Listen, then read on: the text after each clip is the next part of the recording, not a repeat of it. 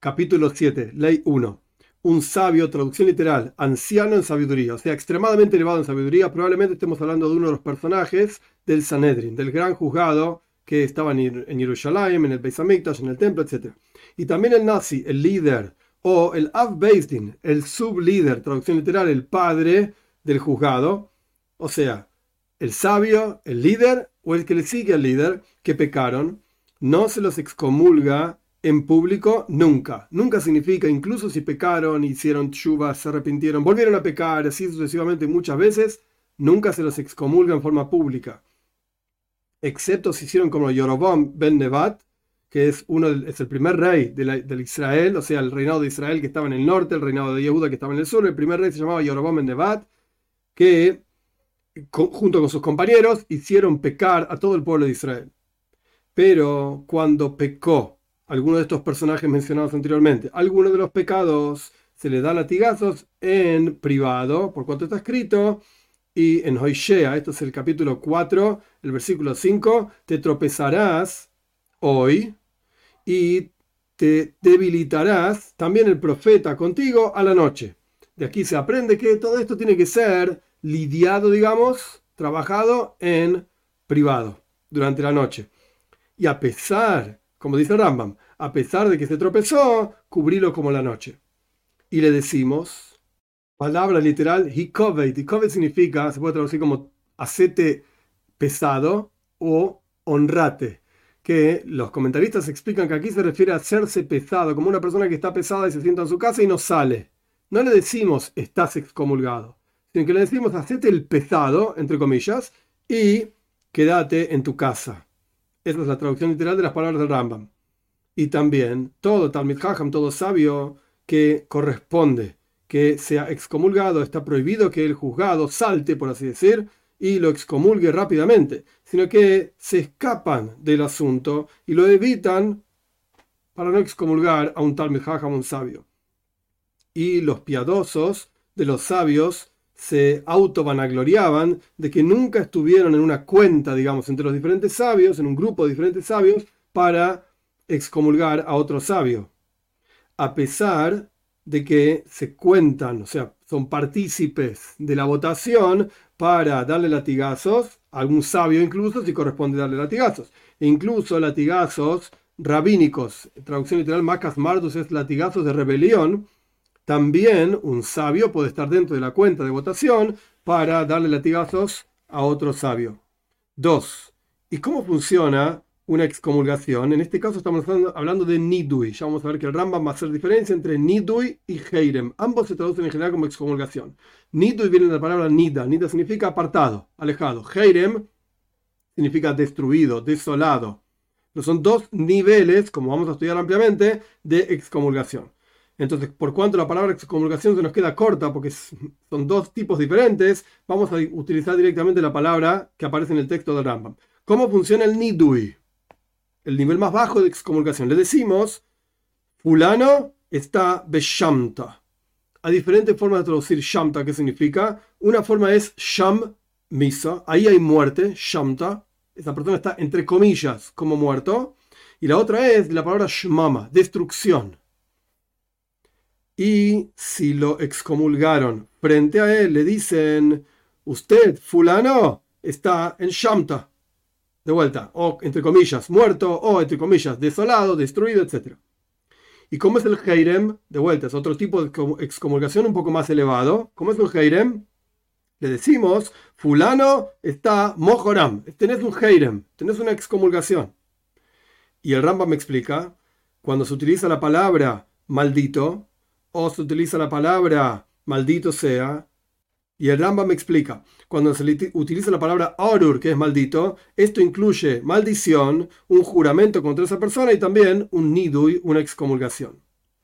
3. ¿Y cómo deshacemos un nidui o un heirem? Estos dos tipos de excomulgación. Le decimos, está permitido para ti, está perdonado para ti. Y si le permitieron, o sea, deshicieron esta excomulgación no estando frente a él, le decimos, fulano, está permitido él, está perdonado él. 4. ¿Cuál es la costumbre, o sea, el comportamiento que se debe comportar la persona que fue menude, excomulgado con el nivel más bajo de excomulgación, el nidui, y qué hace la gente para comportarse con él. Una persona que tiene un nidui tiene prohibido cortarse el pelo y lavarse o bañarse como una persona que está de duelo durante todos los días en que está excomulgado. Y tampoco se hace zimun. Zimun significa cuando hay tres hombres, por lo menos, que están comiendo juntos y recitan la bendición después de las comidas juntos, hacen una especie de preparación para decir juntos la bendición después de las comidas, se llama Zimun, pero una persona que tiene Nidui no participa de ese grupo de por lo menos tres hombres. Y tampoco lo incluimos en, los 10 en 10 personas, en un minyan, en una cuenta de 10 personas, un quórum de 10 hombres mayores de 13 años, para cualquier cosa que requiera, durante el rezo, las oraciones, etc., 10 personas. Y tampoco nos sentamos junto con él en cuatro amos, o sea, dos, cuatro codos, o sea, aproximadamente dos metros, alrededor de él, no nos sentamos con él. Pero esta persona puede enseñar, o sea, estudiar él y puede enseñarle a otros, y tampoco se le, también se le puede enseñar a él y se lo puede contratar, él es contratado, y también puede contratar a otras personas para hacer trabajos. Y si esta persona se murió estando excomulgado con Nidui, el juzgado entonces envía y pone una piedra sobre su cajón, diciendo a esta persona lo apedreamos, por así decir, simplemente colocar una piedra sobre el cajón, a esta persona lo apedreamos porque está separado del resto de la congregación. Y ni siquiera es necesario decir que no hacemos discursos fúnebres. Hesped se traduce en general como eulogía o algo por el estilo, que se habla bien de la persona en el, en el entierro mismo o después del entierro, etc. No se hacen discursos fúnebres sobre esta persona y tampoco se, se, se camina junto, se acompaña a la cama del fallecido. 5. Por sobre estas cosas, o sea, todo lo que mencionamos en la ley 4 del Nidui, el, primer, el nivel más bajo de excomulgación, se suma a lo siguiente para el Heirem, para el nivel más alto de, de excomulgación.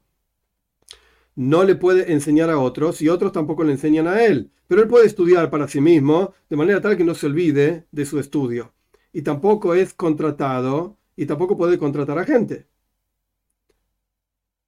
y no hacemos ningún tipo de comercio con él y tampoco trabajamos de ninguna cosa con él, sino lo mínimo indispensable para su sustento, que no se muera de hambre, por así decir. 6. Quien se sienta en Nidui durante 30 días y no pidió que se lo permitan, lo volvemos a excomulgar una vez más si se sentó, digamos, entre comillas, sentado 30 días más, ya la segunda vez, los segundos 30 días, ya más 60, y no pidió ser eh, permitido, entonces ahí hacemos un heirem, el nivel más elevado de excomulgación. 7. ¿Y cuántos jueces se necesitan para permitir un nidui o un heirem, los dos niveles de excomulgación? Con tres jueces, incluso simples, no necesitan ser expertos, etc. Y un juez único, mumje, experto, puede permitir deshacer, digamos, un nidui o un heirem él solo. Los dos niveles de excomulgación. Y un estudiante puede permitir un nidui o un heirem, los dos niveles de excomulgación, incluso en el lugar en donde también está su maestro. Como dijimos anteriormente, que el, estudiante no puede enseñar frente al maestro, pero acá es un caso diferente, puede permitir un nidui o un heirem. Ahora bien, en este capítulo la halaja, la ley 8, no está. En las, en, diferentes impresiones de Rambam no está la ley 8, así que salteamos de las 7, directamente pasamos a la 9.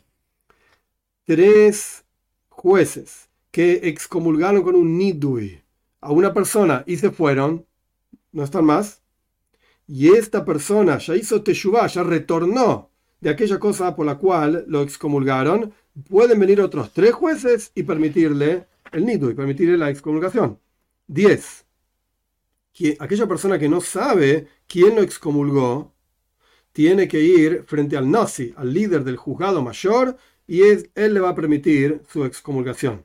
En este caso estamos hablando de un nido, pero probablemente se aplique también a Heirem. 11. Una excomulgación bajo condición, incluso si lo hizo la persona misma, como es el caso de Yehuda, el hijo de Jacob, que se autoexcomulgó y no le traía a Binyamin con vida a su padre Jacob. O sea, lo hizo él mismo.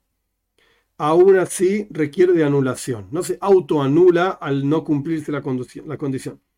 Y un tal Jajam, un sabio, que se autoexcomulgó, incluso si se autoexcomulgó bajo la inteligencia, bajo la lógica de fulano, o sea, yo no me autoexcomulgo bajo mi propia inteligencia, sino que me apoyo en la inteligencia de otra persona para excomulgarme, en cuyo caso la otra persona es la que tiene que deshacer mi excomulgación.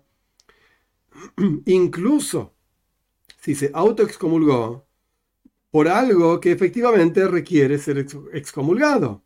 Aún así, el sabio puede autodeshacer su propia excomulgación. 12.